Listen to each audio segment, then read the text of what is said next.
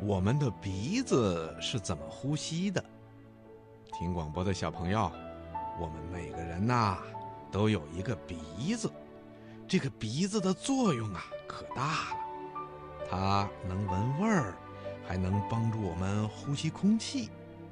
人活着必须要呼吸，鼻子就是打头阵的，也就是第一个呼吸器官。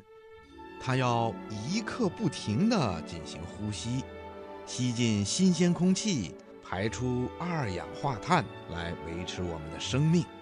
这可是鼻子的重要任务。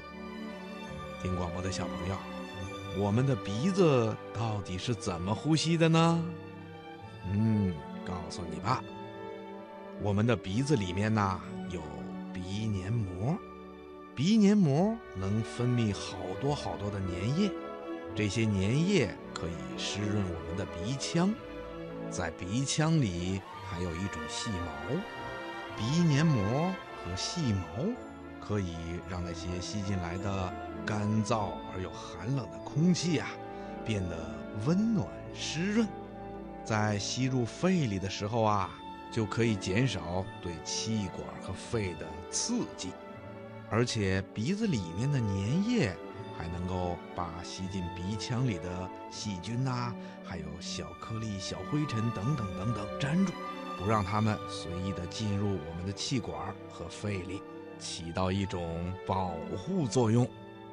新鲜空气经过鼻子的这一番加湿过滤以后啊，才能够合乎卫生的要求进入我们的肺。医学家们进行过统计，一个大人每分钟啊要呼吸十六次。年纪越小呢，每分钟呼吸的次数就越多。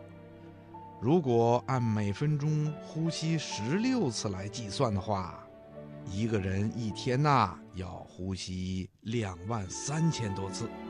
鼻子的工作量可是真够大的。听广播的小朋友，你说？他是不是非常的辛苦啊？